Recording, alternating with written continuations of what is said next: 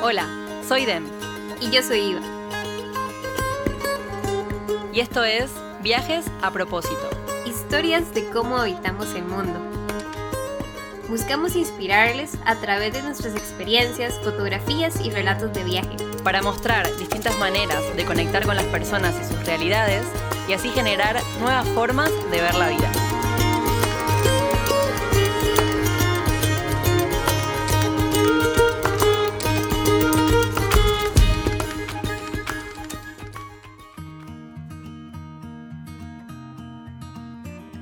Parece un arte de reconocer que lo imprevisto desempeña una función, de no perder el equilibrio ante las sorpresas, de colaborar con el azar, de admitir que en el mundo existen algunos misterios esenciales y, por tanto, lugares a los que no podemos llegar mediante los cálculos, los planes y el control. Rebeca Solnit, una guía sobre el arte de perderse.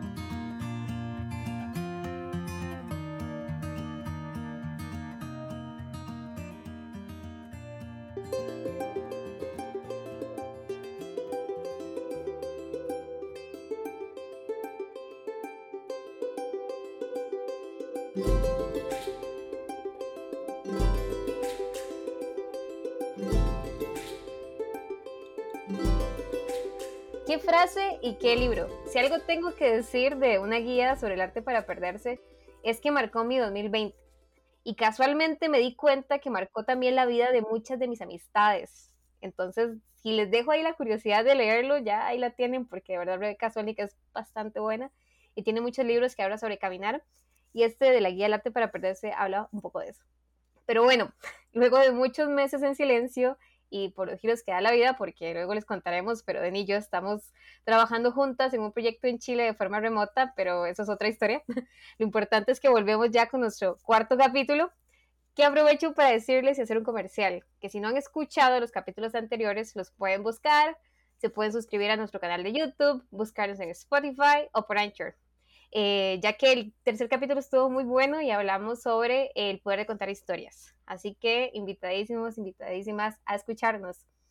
Pero bueno, ahora bien, ¿de qué va este capítulo?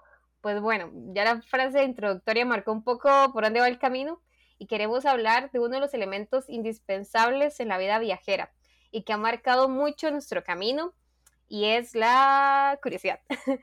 Porque de verdad, tanto Denny como yo no podríamos ver, ver el viaje de otra forma, si no fuera a través de unos ojos curiosos, llenos de, de motivaciones y de ganas de ver qué hay más allá en todos los aspectos de la vida. Así que ven qué tienes que decir al respecto de esto, porque yo sé que la curiosidad para vos también es un temón. bueno, primero, hola, también totalmente feliz de volver a estar acá después de tantos meses de silencio, volver a, poner nuestras fotos en este podcast y a volver a contar historias y a volver a reencontrarnos en este espacio tan lindo. Eh, y sí, la curiosidad, creo que las dos cuando nos tocó presentarnos, nos presentamos eh, en nuestro primer capítulo, que invito a la gente también a escucharlo, eh, como personas súper curiosas. Creo que también, y voy reafirmando cada vez más los últimos años de mi vida, que podría vivir muchísimas vidas al mismo tiempo, como que me llevan a la curiosidad. Soy muy curiosa de muchas cosas juntas que podría ser que por tiempos, por cuestiones, por energías muchas veces no se pueden. Pero ¿qué pasaría si viviría de tal o cual forma? Pero para el tema que nos compete, que son los viajes, 100% de acuerdo. Eh, la curiosidad es como el motor que muchas veces conversamos, ¿no? Como de, de este impulso eh, que tuvimos de salir a la ruta y que tenemos de salir a la ruta y de contactarnos con personas alrededor y que de repente nos llevan un montón de anécdotas y curiosidades, a veces medio borders que les vamos a contar. y ahí te voy a dar el pase a vos, Iva, primero para que nos cuentes a dónde, por ejemplo, te ha llevado la curiosidad en tus viajes. Y es que ahorita que estaba pensando como, pensé exactamente en una, en una, en una aventura, pero ya luego me di cuenta que tengo muchas. Y es que de verdad tengo que confesar que la curiosidad para mí se volvió un poco como adictiva. Entonces de repente se ha vuelto algo que me es muy difícil planear viajes, porque soy tan abierta a lo que pase que no planeo. Entonces estoy como tan abierta a, la curiosidad y a, y a esa necesidad como de un poco como de sorprenderme que esto me ha llevado a muchos lugares y específicamente tal vez puedo mencionar una aventura cuando estaba terminando de trabajar en un programa en Chile. Eh, no tenía plan, o sea, sabía que lo que seguía era como mi plan de lo que yo decidiera. y resulta que unos chicos me invitaron a cruzar este, la cordillera de los Andes. Entonces hicimos un trekking sin pensarlo y abierta las posibilidades de qué pasaría, ¿verdad? Y, y entonces llegamos, salimos de un lugar que se llama Cochamó en Chile, cruzamos la cordillera, llegamos al Bolsón en Argentina y de ahí pasamos a Bariloche. Pero fue como una aventura tan sin planear, o sea, los chicos nos prestaron calcetines, tienda de campaña, bolsa de dormir, cosas para cocinar. Eh, que de otra manera, capaz que si yo no hubiera estado abierta a esto, hubiera dicho que no, pero fue lo que dije que lo que dije fue que lo peor que puede pasar, o sea, y fijo va a estar hermoso. Entonces, nada, esa fue como, esta es una. Eh, pero si quieres te pase ahí la pelota, pero yo sé que tienes varias también. yo voy a contar una que es medio border, que la consultaba con Iva antes de que empecemos este capítulo. Eh, porque empieza de una manera medio rara, pero terminó muy bien.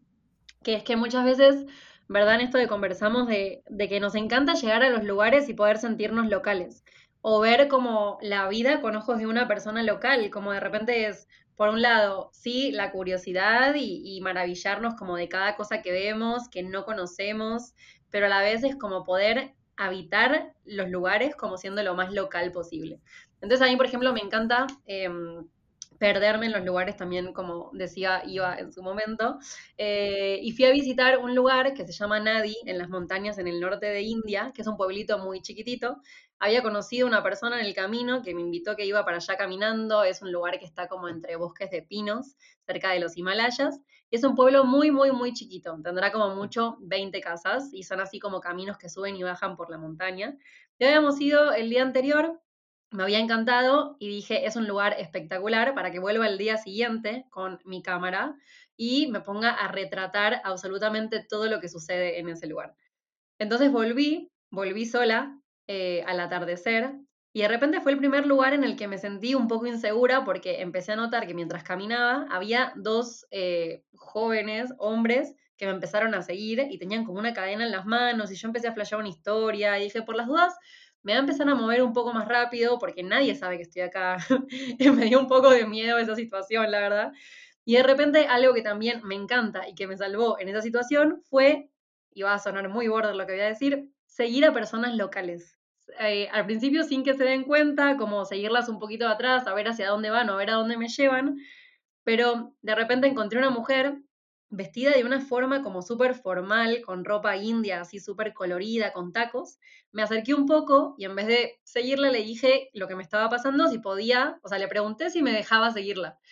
Y me dijo que sí, que obviamente que la podía seguir y que ella iba a un casamiento, que si quería podía ir al casamiento con ella. O sea, de repente pasamos de no conocernos a ser su plus one para el casamiento al que estaba yendo. Así que caminamos juntas, me sacó de esa situación, nos contamos un poco en el idioma que podíamos, en un poco de inglés, un poco de señas, quiénes éramos, y caminé con ella hasta un edificio donde estaba sucediendo efectivamente un casamiento, me dieron comida, o sea, fue una experiencia como... Pasó de ser como medio como rara al principio a terminar siendo súper bella eh, conociendo la cultura local india. Así que como, como esas historias, creo que tenemos miles para poder contarles eh, y también como pensando, ¿no, Ivo, en qué disparadores nos despierta la curiosidad? ¿De qué manera viajamos por los lugares siendo curiosas? Entonces, creo que queríamos compartir un poco también en este capítulo como, como consejos o cosas que nos pasan, eh, de, de, qué manera eh, vamos como caminando con la curiosidad ahí como bandera. Así que ahí te paso a vos como para que nos cuentes un poco qué cosas haces en tus viajes. Sí, porque hemos identificado que incluso para nosotros es como, al principio algo nuevo, ¿verdad? Porque yo creo que siempre adoptamos como una forma de viajar como más turista, ¿verdad? No tan viajera. Pero cuando descubrimos que hay otras formas de ver el mundo, de hay otras formas de interactuar con las personas y sobre todo como de, de esto, de experimentar los lugares y saborearlos y, y no sé, absorberlos muchísimo más rico, entonces sabemos que hay mucho miedo, hay mucha intriga y es como, ¿cómo uno inicia en ese mundo de la curiosidad viajera, verdad? ¿Cómo hago que mis viajes tengan como un toque más local? ¿Cómo hago para esto, adentrarme a culturas eh, sin sentirme como incómoda, incómoda, verdad? Porque no conozco a otras personas de esos países. Entonces queremos darles una serie de consejos y, y tips que sabemos que les van a ayudar porque a nosotros nos han ayudado montones. Y creemos que el primero, así como un redoble de tambores, es eh, viajar como niños y niñas, ¿verdad?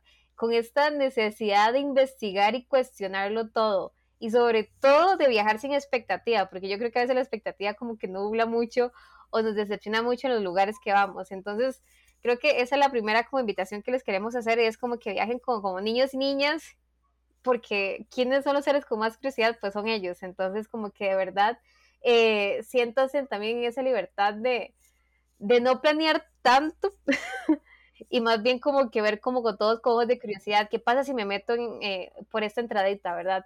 O qué pasa si toco esta puerta, o qué pasa si entro a este, no sé, restaurante antiguo, pero se ve muy lindo por dentro, no quiero comer nada, pero quiero saber qué hay, o quiero subir a, la azotea.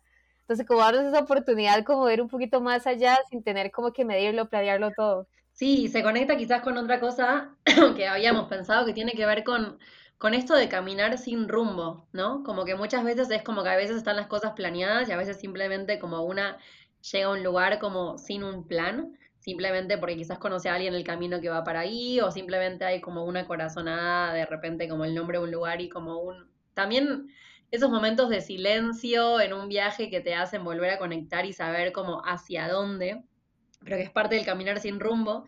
Y parte también de llegar a los lugares y caminar efectivamente y literalmente sin rumbo. Yo contaba antes esto quizás como de que tengo de seguir a personas, eh, pero lo voy a aclarar porque suena rarísimo.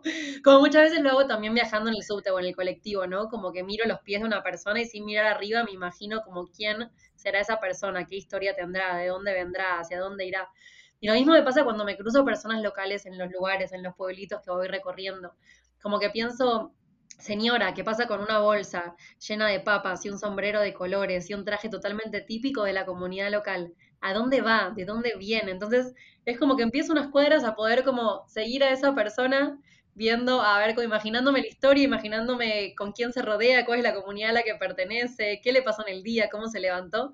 Y parte que me va llevando eso a diferentes lugares, a conocer otra gente y a, y a transitar quizás como diferentes calles, pasajecitos, como diferentes lugares que quizás de otra manera no me hubiese metido eh, o no se me hubiese ocurrido sin como trazar esos caminos con los personajes locales.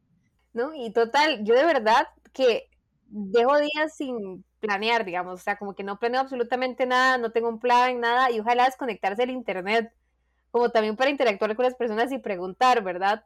O incluso nada más sentarse en un parque y, y, lo que decís vos, ¿verdad? Ver qué está pasando, cómo se viste la gente que vive en ese lugar, qué periódicos lee, qué suelen hacer, ¿verdad? Conversan con amigos, uno ve cómo interactúa, cómo interactúa la gente que sale de sus trabajos, ¿verdad? Y cuál es la dinámica que se está viviendo y sobre todo eso pasa mucho en las ciudades, ¿verdad? Que uno se puede como ya como adentrar y, de cierta forma como sentirse parte de. Entonces para mí eso es fabuloso, ¿verdad? Caminar sin rumbo y este, no planear nada durante ese día y dejarse nada más eso, llevar como que si hay una librería linda, entrar.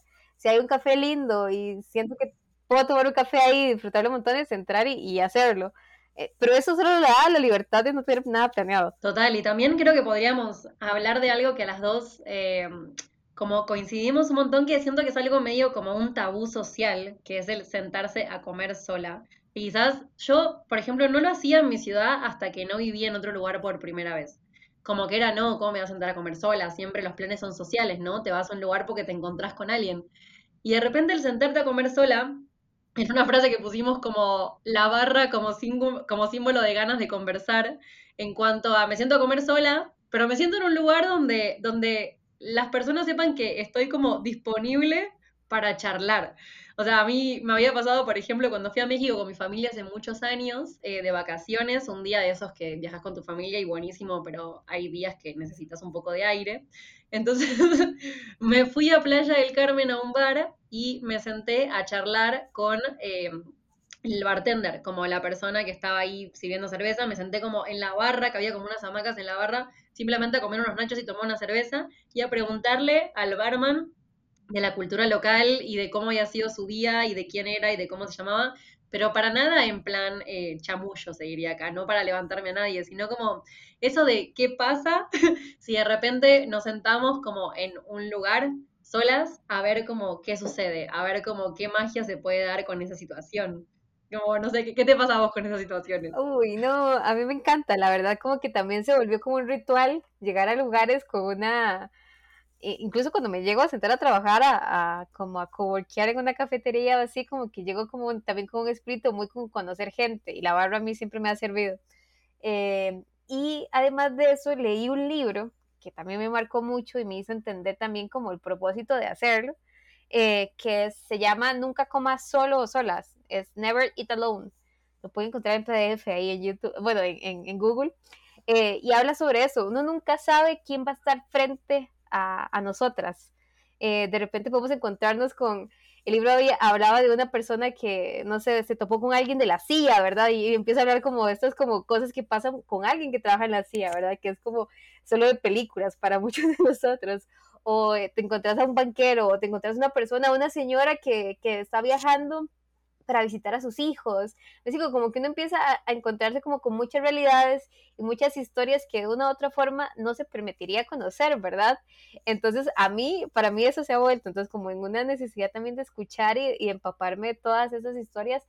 Y de hecho, ahorita que estoy de Costa Rica, me pasa mucho cuando voy a cafeterías, eso, como que de repente alguien me sonríe, yo le sonrío, pero no hay una necesidad de, ese, de ligue, que vos decís, sino es como, ¿qué está haciendo? Es que tengo, veo que tiene una computadora, veo que tiene un libro, me encantaría saber quién es usted. Entonces, como que ahí empieza como una conversa, entonces como que perderle un poco ese miedo a, hablar con gente desconocida. Y yo siento que eso, como que la gente que atiende en el mismo lugar sirve mucho para romper ese hielo y, y siempre comparte como una información como que, que no, no, no, tendría de otra forma, la verdad. Totalmente, es que siento que es mostrar como, como escuchándote y pensándolo en otras situaciones que me pasaron también, como dejar ese lugar vacío y disponible como que uno cuando está rodeado con gente está buenísimo y a veces, no sé, conocemos gente en el camino que nos armamos planes, pero a veces eso es simplemente como perderle el miedo a estar solo o caminar solo o transitar solo o comer solo. Eh, es como que esa silla del lugar vacío, yo creo que es como que permite la sincronicidad de los encuentros. Es como algo así lo titularía, como me pasó una vez, de repente yendo también de, de Roma a, a Nápoles, eh, que me tomé un tren y obviamente siempre están como los lugares que la gente ya está sentada y hay un lugar al costado y los lugares que hay como asientos más vacíos. Y por comodidad siempre vamos a los asientos vacíos, pero al lado se me sentó un señor que me empezó a charlar también simplemente por escucharme grabar un audio en español y era como, ah, de Argentina, no sé qué. Y de repente terminó siendo un representante de jugadores de fútbol y me invitó a ver un partido de uno de los más importantes que estaban jugando en Italia en ese momento y simplemente porque había un lugar vacío al lado mío. Entonces como esa situación de poder como dejar el espacio para que se siente finalmente ese personaje que se tiene, se tiene que sentar y que abre como su universo de repente de, de posibilidad a la situación. Eh, es como algo que, creo que, nos llena de energía también para el resto del camino, esas como sincronicidades, esas anécdotas que quedan, esa puerta que se abre también para conocer otros lugares, otras situaciones, que son recontra atravesadas por la curiosidad, es como, eh, es como la expresión de la curiosidad. y eso, yo creo que, y ese tema yo creo que las dos podríamos seguir y seguir hablando, porque también me estaba recordando que en un bus en la frontera con, con Bolivia y Perú conocí a Alex y conocí a unos chicos de Argentina. Alex es brasileño, él es igual fotógrafo, entonces me empezó a enseñar sus fotos. Eh, nos dimos cuenta que los dos éramos fan de Jorge Dressler, entonces empezamos como a compartir como curiosidades de él. Ahora nos seguimos en Instagram y somos súper amigos y seguimos hablando, pero fue un momento de conexión de un bus de cinco horas que hablamos un montón y, llegamos a empatizar en muchísimas cosas que teníamos en, en, común. Y entonces como que es lindo, porque al final yo sé que algún día va a venir a Costa Rica y yo lo voy a recibir súper bien. Y igual me pasó con una señora, este estaba viajando, ya estaba en Argentina, estaba en, Córdoba, estaba en la estación del bus y llegó una señora y me dijo que yo me parecía mucho a su hija, que ella estaba ahora en Brasil, pero que ella era un espíritu así como todo viajero y así, yo como, qué linda. Entonces como que empezamos a hablar y este, me empezó a contar que ella es, eh, cuida niños en familias que tienen como mucho dinero en Chile entonces que le habían llevado un viaje a Argentina con ellos. Entonces como que también me, llegó a una realidad que yo no conocía, ¿verdad? Cómo son estas criadoras o, mujeres que se hacen cargo de niños desde muy pequeños eh, y cómo es su vida, ¿verdad? Y también eso, conectar también con realidades para por allá y uno no, no desconectarse de la tierra. Eh, entonces, de verdad, eso, como el hablar, el abrirse, creo que muy difícilmente alguien va a llegar con malas intenciones. Creo que eso es un tabú que las dos rompimos y es como que la gente, hay más gente más mala que buena y yo creo que las dos nos dimos cuenta que es totalmente al revés. Hay demasiada gente con ganas de conectarse con ganas de hablar, con ganas de contar qué le está pasando. Entonces creo que no hay un ejercicio más rico para la empatía que es. Entonces, de verdad. Y las dos somos adictas. 100%, 100% de acuerdo. Somos adictas a, a, conocer gente nueva. Total, pero siento que eso también muchas veces, em, como me pasaba con mis amigos que quizás me llamaban como, mm, que creo que lo encontré en otro capítulo, que a mí me encanta hacer preguntas. Entonces siempre era como, den, qué densa con las preguntas, como qué pesada, como conocí a una persona nueva. Y no era de chusma, era como simplemente porque realmente como que hay muchas cosas que me dan mucha intriga porque soy muy curiosa. Y lo mismo me pasa con las personas en el camino cuando viajo. Es como, está como este debate interno antes de la pregunta de, ¿estoy molestando a la persona y le estoy faltando el respeto? ¿O puedo de una manera respetuosa simplemente tocarle el hombro, ¿no? Literal o simbólicamente y preguntar o simplemente, qué sé yo, conociendo eso como personas en el camino que van a tal o cual lugar y decir, ¿puedo acompañarte? o ¿qué está pasando acá?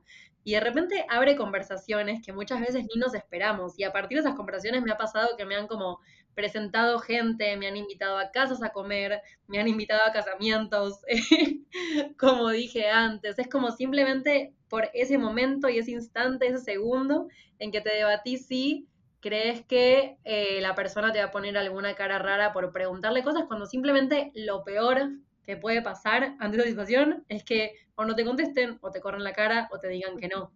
Entonces es como que muchas veces, siento que la curiosidad muchas veces está asociada también como a un instinto, como a un, mm, creo que por acá hay algo, creo que, tengo que buscar un poco por ahí. Entonces, creo que muchas veces eh, escucharlo eh, y lanzarse a situaciones quizás como totalmente fuera de la zona de confort de una en momentos en que está sola en otro lugar, eh, es súper importante porque plantea como nuevos escenarios. Eh, y no, no, y ahí quiero como retomar lo, lo, de la frase que leímos al principio de que de verdad hay lugares donde no podemos llegar planeando. Y esos lugares tienen mucha magia, tienen esto, mucho asombro que nos esperábamos, sabores, cocinas, porque a mí me ha pasado igual, yo terminaba en fiestas de cumpleaños de chiquitos, ahí en no sé dónde, en tal lugar, o he terminado en fiestas costumbristas. Me acuerdo que mi último cumpleaños, bueno, en 2019 mi cumpleaños fue en una fiesta costumbrista en Chile jugando bingo. Me cantaron cumpleaños en una tarima y había, no sé, o sea, fue muy divertido, o sea, como que lo recuerdo con mucho, o sea, era la primera vez que lo pasaba así, tal vez mi familia y mis amigos, y fue muy divertido, o sea, como que lo, lo tengo como un buen recuerdo, pero fue algo que me permití como, como, como experimentar, y es que de verdad es eso, si hay lugares, si, si uno no, o sea, si planea mucho no llega, también creo que ahí quería comentar a lo que estabas diciendo, que hay una intuición, ¿verdad? Que a uno le habla y que por allá le dice que por ahí no es. Y ya hemos hablado de eso, ¿verdad? Que vos la tenías en, otro capítulo, lo hablamos, hacia ir hacia un lugar. Sí es seguirla, digamos, si uno siente una situación de peligro, sí, seguirla y, y, cambiar de dirección, cambiar de lugar, no hablarle a ciertas personas. Pero la mayoría de las veces mejor preguntarse si es miedo, ¿verdad? O si es un miedo como muy social, muy construido y qué pasa si uno lo rompe y eso se permite como, como experimentar algo que no ha vivido. Y para mí se ha vuelto es un ejercicio constante de, de si lo que estoy no permitiéndome es una construcción social o es algo que realmente no quiero hacer. Entonces, como que al final siempre lo termino haciendo porque me lleva llevando a lugares muy, muy hermosos y, y eso, a conocer personas sobre todo, que es como lo que creo que a nosotros nos hace ir a lugares, es como conectar con lo local y, y la gente. Totalmente, y creo que ahí voy a agregar una última cosa que, mm, que me pasó yendo a, hacer el posgrado eh, en India, una de las primeras materias que tuvimos eh, fue mm, bioempathy, como bioempatía, como de la conexión con la naturaleza y cómo se puede innovar a partir de la naturaleza. Y era una materia que también eh, traía mucho esto de la conexión interna, ¿no? del silencio, esto que hablamos de los instintos, de las conexiones, de por qué uno hace lo que hace, del propósito. Y la facilitadora que teníamos, que fue una facilitadora Sharmishta, es el nombre de la cual aprendí muchísimo, nos decía que hay veces que mm, en esto que hablamos del instinto y del impulso, como que el cuerpo nos habla, que el cuerpo quiere hacer algo y muchas veces por miedo, por no salir de la zona de confort o por pensar qué pensará el otro, como lo callamos. Y muchas veces nos pasa, o por lo menos me pasa cuando estoy como por hablarle a alguien en un viaje o por, por hablarle a alguien en el camino, por decir, ah, tengo que ir para ahí, es como que hay algo en el pecho o en el cuerpo que te hace como el impulso de, bueno, es ahora el momento para hacerlo. Y creo que eso también hablamos en el poder como escucharlo y, y, poder como eso, escuchar el cuerpo que nos está hablando, que nos dice hacia dónde, hacia quién, a quién le vamos a preguntar qué cosa, porque seguramente ahí habrá como algo para nosotras. Entonces quizás como una invitación a, esto que decíamos, como de súper, em, como trabajar la curiosidad eh, con estas cosas que, fuimos diciendo, pero también como eso, de poder escuchar el cuerpo curioso de hacia dónde es que nos está diciendo que vayamos, eh, porque seguramente va a haber algo ahí. Sí, y, y, sobre todo creo que aprovechar también mucho la tecnología que nos permite como todavía romper y tal vez acercarnos a que la curiosidad sea como algo posible. Y ahí quería como también mencionarles algo que yo sí he hecho, ¿verdad? Eh, sí he contactado gente por Instagram de otros países a los que voy a visitar.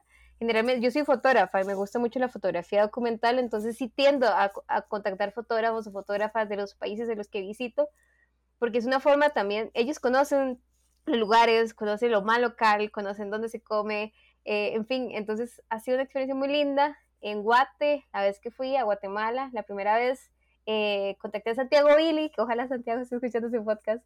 Santiago es increíble, tiene un, medio de comunicación independiente de Guatemala incluso, donde él está publicando tradiciones, cosas que pasan muy en, el país, porque si, saben de Guatemala, saben que hay mucha tradición, hay muchísima cultura, este, es riquísimo, entonces siempre está pasando algo en diferentes partes, entonces eh, Santi lo ha logrado como capturar. Entonces, nada, en, en Antigua, en una de las ciudades como más turísticas y, le escribí y nada, fuimos y me llevó a un lugar hermosísimo a cenar y conversamos un montón, me dio muchísimos tips. Eh, un día pasó como un accidente y lo pude contactar porque, porque no sabía qué hacer y él me ayudó, entonces como que se convierte gente como que al final lo terminan apoyando montones. Eh, también otra aplicación que me ha gustado mucho, porque me gusta mucho ir a eventos, conversatorios y esto, es Meetup. Eh, no sé si la usan busco qué hay en la ciudad, o incluso me meto a los eventos en Facebook y busco qué hay en eventos, eh, y entonces voy a ver qué. Entonces una vez fui a uno de moda sustentable en Perú, me encantó. Fui a otro en, en Perú de la celebración del Día de la Mujer, que era dedicado a mujeres que defienden en la Amazonía bellísimo y eran gratis, o sea, todo es gratis. Entonces como que de verdad es una forma como de aprovechar y conectar y eso, como perderle el miedo. Yo creo que es muy fácil identificar una cuenta que es legítima en Instagram. Eh, entonces como que ahí, ahí también rompo un poco ese tabú de que de no contactar por ahí, porque yo sí lo he hecho y tengo muchos amigos que lo han hecho y, y, eh, le permite a uno sobre todo conectar con gente que tiene afinidades. En mi caso la fotografía, si ustedes tienen alguien en literatura, alguien que trabaja en buceo, que le gusten los pájaros, en fin, como que creo que es una forma muy linda de, de poder viajar sobre todo mucho más local. Y, se los aseguro que la gente está muy abierta, sobre todo a conectar a través de esto, de gustos y afinidades comunes. De una, hermoso. Hermoso el, el, poder trabajar la curiosidad de la forma que sea. Y siendo también leales a, a, nuestro objetivo que venimos teniendo en los últimos capítulos, estamos casi por cumplir los 30 minutos, así que si te parece, vamos a ir como cerrando con todas las cosas que dijimos, todos los tips que dejamos y, y recordando también como es hermoso recordar, como viajar a través de las anécdotas y los momentos y los lugares, como decía eso, la frase inicial, que no teníamos en control ni habíamos planeado, que la curiosidad nos terminó llevando. Y es algo también de por lo que amo caminar, que al final ese ejercicio como físico de llevarse con los pies a diferentes lugares, eh, y por eso también le recomiendo mucho el libro, yo creo que abre mucho también los ojos a dónde lo lleva uno el caminar eh, y eso nos lleva a lugares nuevos, nos lleva a restaurantes, nos lleva como a, ay, mira que hay esa calle, nunca la había visto. O, ¿verdad? Bajarnos también como del auto y dejarnos como ese placer de nada más caminar. Eh, y nada, de verdad, sí, ya se van a cumplir 30 minutos. de verdad, gracias. Estoy feliz eh, de volver también a grabar este cuarto capítulo. vendrá un quinto muy pronto. Y, nada, gracias. Y eso, eso, siempre hemos sido un libro abierto con ustedes por acá, es divertido. Creo que es difícil que, si no es de otra forma, ¿verdad? Como que uno llegue a contar estas experiencias y hemos, y gracias a la gente que nos ha enviado como comentarios de que esto les ha servido un montón, sobre todo como para animarse a viajar de una forma distinta, así como que nosotras así se nos derrite el corazón cuando leemos los mensajes. Y es hermoso. Y volvimos y volvimos con todo, así que vendrán muchos capítulos más de muchas cosas muy variadas porque somos muy curiosas y queremos hablar de un montón de cosas. Así que felices de estar acá nuevamente. Sí, sin más, besitos y esperen el próximo capítulo que va a ser sorpresa el tema. chau. chau.